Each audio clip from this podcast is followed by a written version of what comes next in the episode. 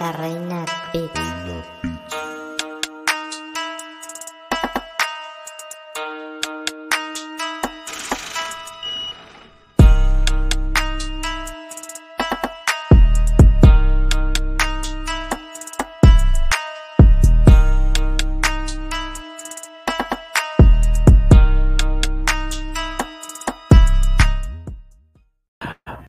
Hola mundo, bienvenidos a su martes de análisis MMA Info Magazine. Bienvenidos sean todos. Estoy a- ah, pero tengo al señor Osiris de Olio aquí. Saludando, señor Osiris. Llegó por quien llorabais. Bienve- bienvenido finalmente. Seis meses después regresa. Ah, ratón. Estamos aquí. Saludos, señores, sean todos bienvenidos a su martes de análisis MMA Info UFC Vegas 37. Ryan Spam versus Anthony Smith, una cartelera que no. que una cartelera es un Fight Night más de UFC. Previo a, al gran evento, al mega evento UFC 266, que va a ser la próxima semana. Mientras tanto, nos toca analizar cinco, cinco peleas. Bastante, bueno, cinco peleas tenemos que analizar rápidamente la del- las del main card y de eso estaremos hablando en este preciso momento. No sin antes invitarlos a que por favor se suscriban a nuestro canal, activen la campanita de las notificaciones, por favor enciéndalo, actívenlo como dice Ariel Castro, el 70% de los que pasan por aquí no se suscriben, así que ayúdenos con un like y una manito arriba, un pulgar arriba para poder entonces seguir avanzando, seguir creciendo como uno de los mejores canales de artes marciales mixtas de Latinoamérica. Bienvenido, señor Osiris, ahora sí. Gracias, hermano. Qué bueno volver. Estamos un poquito ocupados en virtud de algunos compromisos deportivos que tenemos, pero ya la próxima semana estamos con el pie y quise aprovechar este pequeño espacio en mis ocupaciones para compartir nuevamente esa pasión que nos llega a todos y analizar esta cartelera que tiene alguna que otra pelea bastante interesante. Así es. Y vamos a darle, eh, es bueno resaltar que mientras estamos dando el análisis, así de manera rapidita, se está efectuando o se está corriendo el Dana White Contender Series. Eh, hay cinco interesantes peleas el día de hoy. También estamos bien atentos a todo, a todo el material latino que a partir de la próxima semana va a estar también desfilando en, eh, por, por, esta, por esta plataforma del Dana White Contender Series. La semana pasada ya lo hizo eh, un estadounidense de raíces eh, mexicanas, si mal no recuerdo, Mexicano. CJ Vergara, que se ganó su contrato. Próximamente tendremos algo de él aquí en MMA Info. Así que ya saben.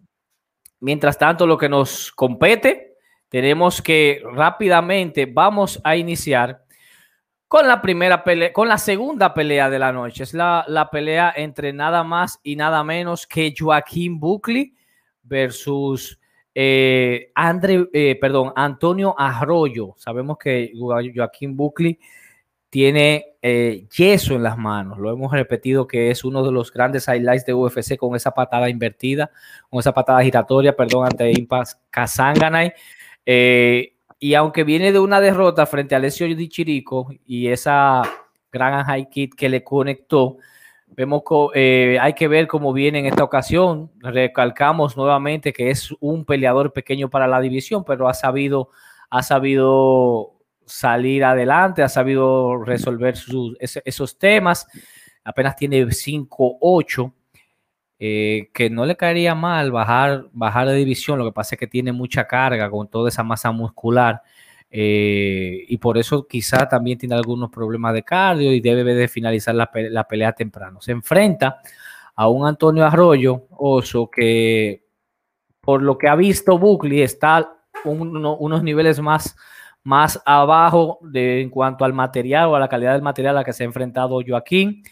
Eh, se encuentra en una mala racha en UFC, no ha obtenido su primera victoria, en- obtuvo el pase en el Contender Series del 2019, viene de perder de, Andre, de Darren Wing, de Andre Muñiz. Entonces, para mí la clave debe de estar en Joaquín llevar, mantener la pelea de pie y siendo explosivo como él muchas veces lo ha hecho y tratar de finalizar la pelea temprano, líder. Así que cuénteme usted. Ni más ni menos. Es una pelea de strikers.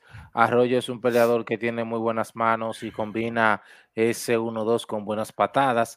El problema de Arroyo es que primero tiene una susceptibilidad al grappling que es notable. Entendemos que eso aquí no se va a ver en la pelea, pero tiene una situación también particular. No aprovecha el reach que tiene. Incluso en su pelea del Dana White Contender Series lo vimos en complicaciones una que otra vez porque su contendiente, que era incluso mucho más pequeño que él, cerraba fácil la distancia y llegaba a pegarle uno que otro golpe. Si verificamos eso y lo trasladamos a el poder que tiene eh, Joaquín Buckley en las manos, si ese señor logra cerrar distancia y aplicar todo el poder que le caracteriza, entiendo que va a ser una pelea eh, bastante corta para Arroyo.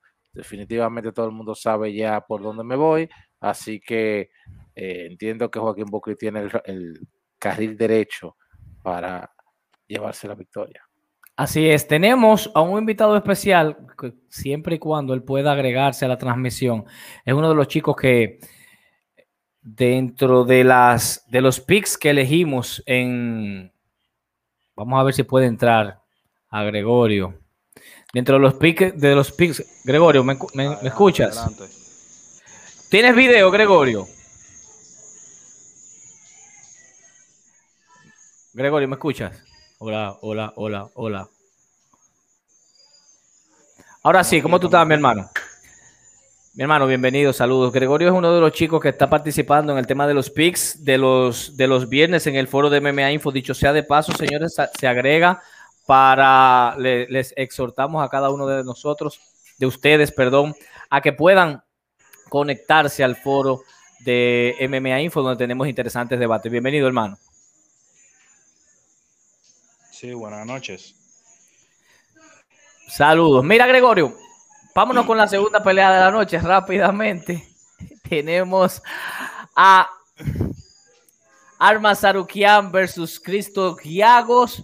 Vamos a ver qué tenemos aquí. Eh, ¿qué, ha- has podido ver en esta ocasión? Tenemos a ambos chicos que son que vienen con buenas cualidades a ras de lona. Ojo con Sarukian, quien es joven, tiene una sola derrota en UFC y fue obviamente a- con un gran nivel al que se enfrentó a un Islam Makachev en aquella ocasión que le valió como la pelea de la noche, aunque perdió por una decisión unánime. Se enfrenta eh, a Cristos Giagos, quien ha tenido dos etapas en UFC, viene de dos victorias consecutivas. Lamentablemente, las peleas que, ha, que han sido su- las peleas Sí. de empuje las ha perdido frente, por ejemplo, frente a Charles Oliveira, Dracar Close. Osiris, primero, primero, hermano, ¿qué piensas tú? ¿Qué piensas tú en esta ocasión con relación a esta pelea? Ese señor se parece a a, a que tuvo aquí.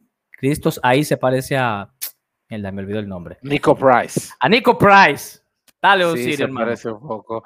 Nada, es una pelea bastante donde se va a ver el medidor real de Arman Sarukian. Cristo Ciagos, si bien es cierto aquí es un trampolín, no menos cierto es que Ciagos es una muy buena prueba en contra de Arman Sarukian. Ciagos tiene muy buenas manos, es rápido, tiene un counter attack muy bueno y tiene un movimiento pendular que es incómodo, por lo menos los primeros rounds. Se mueve mucho hacia atrás, hacia adelante, hacia los lados y es un peleador de counter. Mete bien ese 1-2 bastante rápido. Incluso él tiene un 1-2 y un volado cuando bajo la cabeza muy bueno. Tiene también muy buenas patadas y tiene un grappling decente.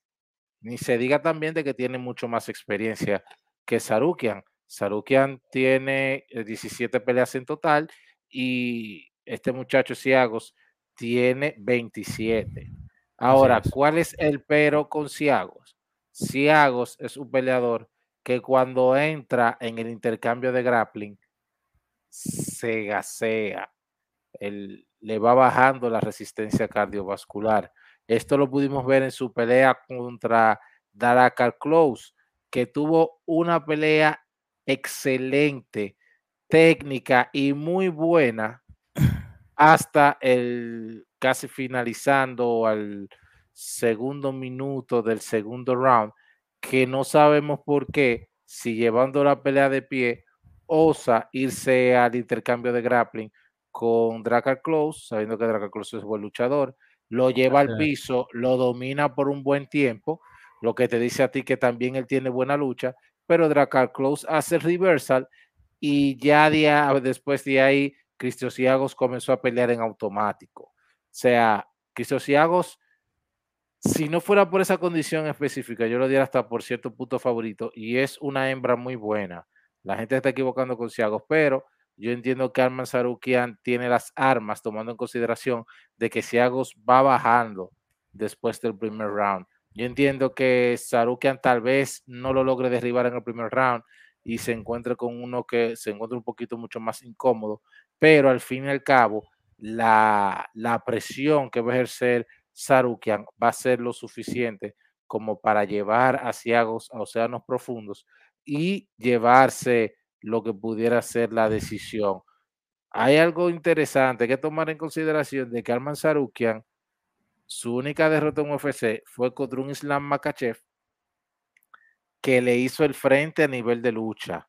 Eso así. Creo que ha sido la pelea, a excepción de la que perdió, obviamente, eh, Makachev, la pelea que le ha puesto mayor resistencia hasta el sol de hoy ha sido Arman Sarukian. O sea que es una peleita bastante interesante porque es un medidor. Aquí se va a ver los agujeros y qué debería mejorar Arman Sarukian en caso de que no, no logre pasar este escalón, que Cristian Ciagos es un peleador de temer. Bueno, definitivamente, entonces te vas con Sarukian sin problemas. Me voy con Sarukian. Así es. Señores, saludos a los que están, los que están en el en el FI, saludos a Orfi, saludos a nuestro querido amigo Ángel Sánchez, quien dice que hoy es el Contender Series, lo estoy viendo, lo tenemos aquí de manera paralela. También el Contender Series, mirando a ver Gregorio nos dice que está teniendo problemas de conexión, hermano. Ya tú sabes, con gusto estamos siempre a la orden aquí, cuando, cuando así lo desees. Y gracias de verdad por estar con nosotros. Nos vamos rápidamente a la siguiente pelea de la noche del próximo sábado. Estamos hablando de una Ariane Lipski, eh, la reina de la violencia. A mí me gusta esta chica, lamentablemente. Eh, tiene dos derrotas consecutivas donde ambas han sido a ras de lona después de un performance bastante bien a nivel de pie, como lo hizo contra Montana de la Rosa. Se la compro con que Montana eh, de verdad la estaba, estaba trabajando muy bien de pie hasta que Montana lleva la pelea a ras de lona y la finaliza con el ground and pound. Ella tenía, pero de ahí a perder de una Antonina Chechenko que no tiene nada que buscar tampoco a ras de lona, entonces sí deja mucho que desear de los huecos que tiene Ariane Lipsky en, en, ese departamento. O sea, es, digno de revisarlo y cambiar el juego. Y de hecho, contra Antonina también estaba teniendo un buen intercambio. Ella es bastante fuerte, pero tiene una eh, debilidad en el piso. Y podríamos decir que quizás esta pelea pueda ser un poco distinta. Se enfrenta a una alemana que viene de de ser campeona en una promotora. Ajá, viene de Bellator y anterior a eso viene de ser campeona frente eh, en una promotora que, que me llamó la atención porque es canadiense y ahí estuvo peleando también el actual campeón interino de los pesos pesados, eh, Cyril Kane.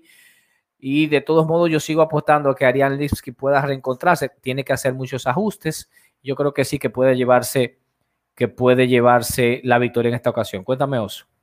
Sí, eh, no voy a abundar mucho porque todo el mundo sabe lo que tiene Lipski. Lipski es una peleadora fuerte para la división, mete muy bien las manos, buenas patadas, muy buenas combinaciones. El problema de ella es cuando la llevan a la reja y la dominan.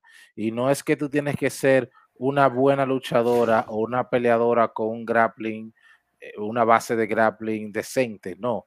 Hemos podido ver, por ejemplo, cómo comenzó a llevarse la pelea en contra de eh, Joan Cardewood y Joan Cardewood la lleva al piso y la domina, cuando se supone que Cardewood no tiene esa expertise en el suelo. vimos la misma situación con Montana de la Rosa, lo único que Montana de la Rosa sí ciertamente tiene alguna que otra experiencia ya eh, llevando la pelea al ras de la lona.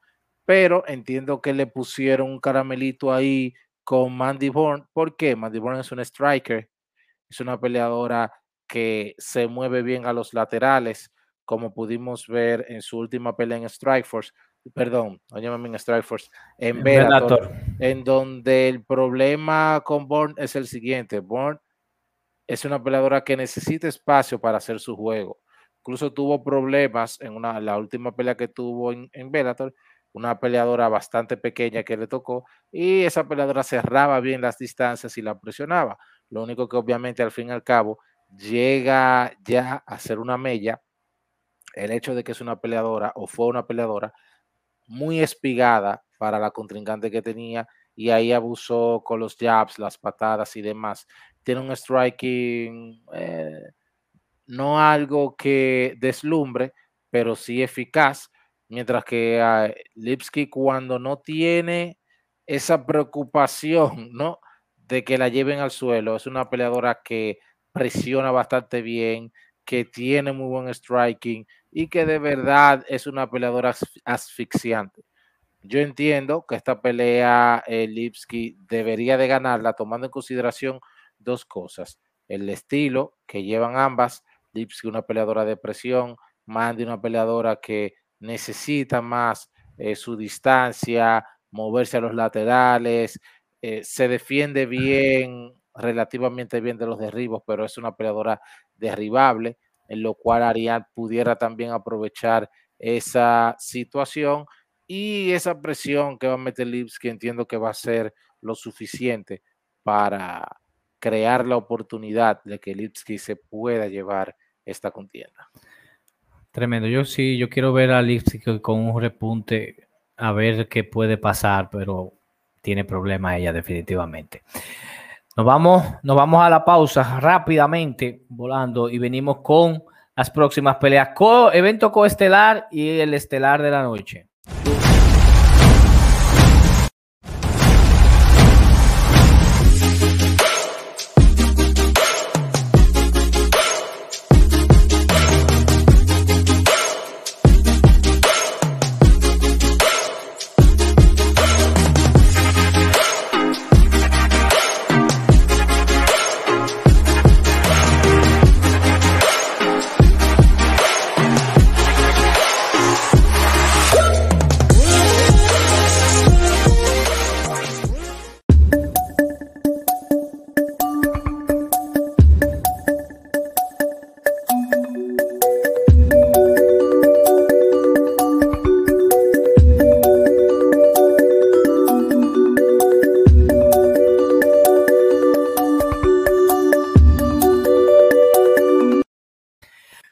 Osiris, y vamos como caña para el ingenio, decimos aquí en República Dominicana. Eh, la pelea coestelar de la noche, Ion Cutelaba.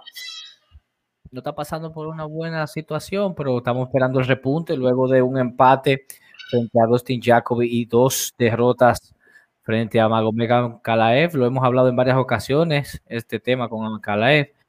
Eh, frente a Jacoby empata la pelea, pero a quien queremos ver de nuevo es aquel Leon Cutelaba bastante agresivo, poderoso, explosivo. Eh, aquel que también entró con todo a un Khalil Roundtree. Eh, todos sabemos el poder de Cutelaba, de 15 victorias, ha finalizado 14 con dos sumisiones. En fin, el tema es que al ser tan intenso también tiende a recibir golpes de potencia, eh, sin embargo, no deja de ser interesante, un, peleador extrovertido. Eh, lo que pasa es que no ha podido como cuajar y balancear el tema de, su explosión fuera de la en, esos face-off y esa creatividad versus entonces lo que puede demostrar dentro de la jaula. En esta ocasión se enfrenta a Devin Clark, que quizás trabaja eh, más despacio o más bajito de sal y no es tan llamativo que un que un Ion Cutelaba. Clara acostumbra llevar la pelea a, la larga, aguanta más que Ion, así que eso podría ser un factor, de, un factor a favor de Clark, mientras que Eh, esa es la salida que le veo y para mí Cutelaba podría, con su potencia y finalizando también las peleas temprano, llevarse la victoria temprano. Cuéntame tú, Osiris. No sabría eh, por dónde irme, si por la resistencia que tiene David Clark, o no más que la resistencia, sino la costumbre que tiene de llevar las peleas a la larga, lo que te hace ver a ti que es un peleador con muy buena resistencia cardiovascular, o la explosividad de John Cutelaba, porque John Cutelaba no es todo el mundo que le aguanta un primer round a ese señor. el, el, problema de John Cutelaba es que John Cutelaba baja inmediatamente después del primero. O sea, tiene muy buen takedown defense, tiene buena potencia, es bastante rápido y es capaz de hacer eh, lo impensable, pero en un primer round, en un solo round.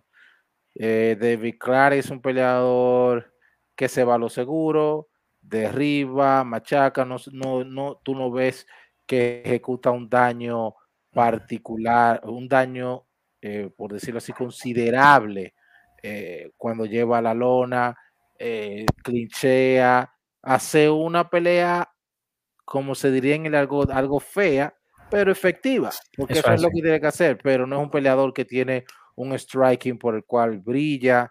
Eh, su lucha no es mala, pero tampoco es una lucha que es indefendible o monta una presión impresionante.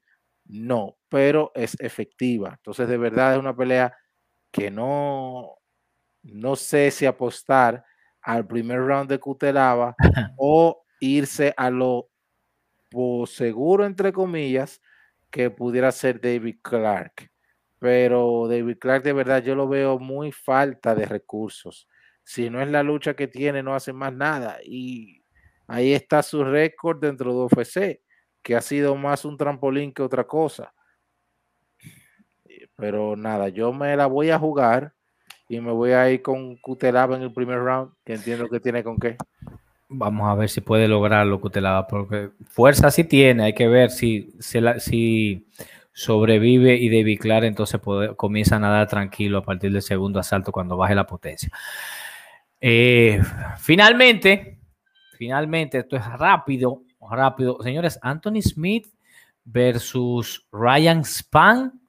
Eh, lo lindo del caso es que Ryan Span no puede cometer errores como los que cometió, baila la redundancia, frente a un Johnny Walker que le costaron la pelea y sobre todo eh, frente a alguien como Anthony Smith que ha peleado en todos los niveles de la división. Lionheart, quien le pusieron a Debian Clark precisamente para tomar un respiro de dos derrotas fuertes que tenía frente a Glover Teixeira y Alexander Rakic. Eh, rebota con un triángulo frente a, a Devin Clark si rebota con un triángulo frente a Devin Clark y luego entonces eh, toma mucho más confianza frente a un Jimmy Cruz, que, que es un peligro en la división, hasta lo que se venía considerando. Que ahora valga ¿verdad? hacer la acotación de que viene un peleón ahí para Cruz, que es contra Tavares. Va a estar buena esa pelea. Sí. Tavares contra Cruz.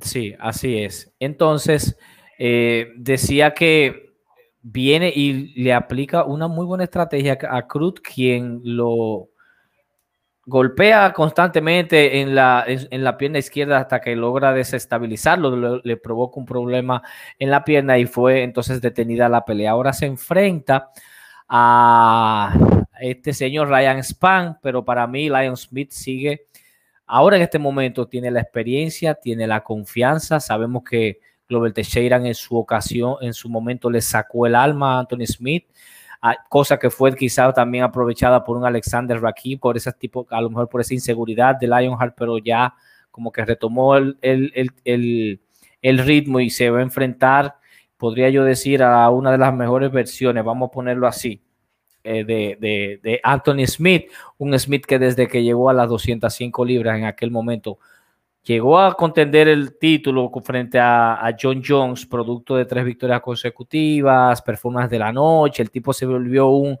fenómeno en ese momento y después comenzó a tener una serie de problemas. Pero aún así, yo entiendo que Smith puede llevarse la victoria frente a un Ryan Span que de verdad todavía tiene mucho que demostrar.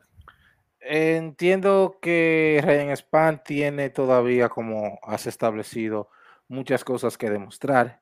Entiendo que Span le falta esa confianza en la pelea de pie, que fue lo que detonó su derrota en contra de Johnny Walker. Una derrota, una victoria casi segura y, e improvisa y deja camino real por, por vereda. Lamentablemente no veo un Ryan Span por lo menos de pie que rivalice contra un Anthony Smith. No tiene esa confianza en su striking. Eh, es un peleador que no es que tenga un suelo maravilloso, pero tiene 11 victorias por su misión, lo que te dice que su suelo no es malo. Ahora bien, vemos, por ejemplo, a un Anthony Smith que cada golpe que lance ese señor lastima, eh, utiliza todo, los golpes de boxeo, buenos codos, buenas rodillas y tiene un BJJ también muy subestimado, es un cinturón negro y si lo quieren ver en su máximo esplendor, por lo menos viendo sus técnicas en sí, recomiendo los que tienen UFC Fight Pass o los que no, los que son como Chayanne, piratas del amor, busquen por ahí. que se roban los links por ahí. Que se roban los links por ahí. Búsquense un evento eh, que lo produce la leyenda de Price Sakuraba, que se llama Quintet. Creo que fue la edición número 4, eh, que eran, son cuatro equipos de cinco que se enfrentan y se van eliminando. Entonces la temática es que entra uno, ¿verdad? Y si finaliza el otro, sigue el otro el otro equipo. Si no se finalizan, es un empate y salen los dos. Y fue un, el equipo UFC, el equipo Pride, el equipo WEC y el equipo Strike Force. Fue muy buena, eh, muy buen evento. Y dentro del equipo UFC estaba el mismo Anthony Smith y estaba Duriño también. Fue algo bastante interesante, pero a lo que me refiero es que el fuerte de Spawn es una de las armas que también tiene Anthony Smith. Tiene, no tiene malas manos Ryan Spam, pero no tiene esa confianza para finalizar.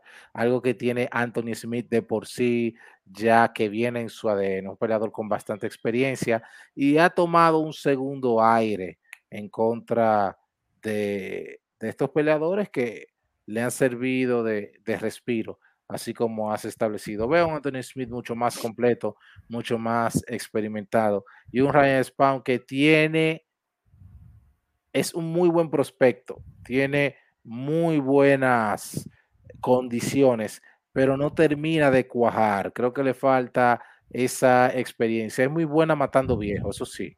Eh, mató a un Minotauro, a Minotoro, mató a un Misha Sirkunov, eso sí, pero ya cuando comienza a enfrentarse con peleadores ya de un poquito de, más nivel, hace, no lo quiero decir así porque ya sería fuera de análisis, comete estupideces como hizo contra un Johnny Walker. y yo entiendo que ese tipo de, de decisiones en medio de una contienda en contra de un Anthony Smith eso eh, lo va a pagar con sangre. Me voy con Anthony Smith. Definitivamente, señores. Eso, eso es lo que tenemos. Gracias. Espérate, antes de irnos. Gracias a José Mojica por el super chat. Como siempre, aportando para nosotros. Siempre de verdad, bien agradecido, señores. Gregorio. Gregorio dice: si lo lleva al piso, lo somete a spam. ¿Cómo es? Estoy de acuerdo. Si Anthony lo lleva al piso, lo Creo que, creo que vean Spam es cinturón morado o azul y, Anthony Smith es negro. No fue que tú que fue que dijiste, ¿verdad? es negro. Es negro, exactamente. Entonces, eh, así es, dice también el mismo Gregorio, si la pelea es de pie puede ser noqueado. Se goza Mystic con la, la frase célebre, los piratas del amor.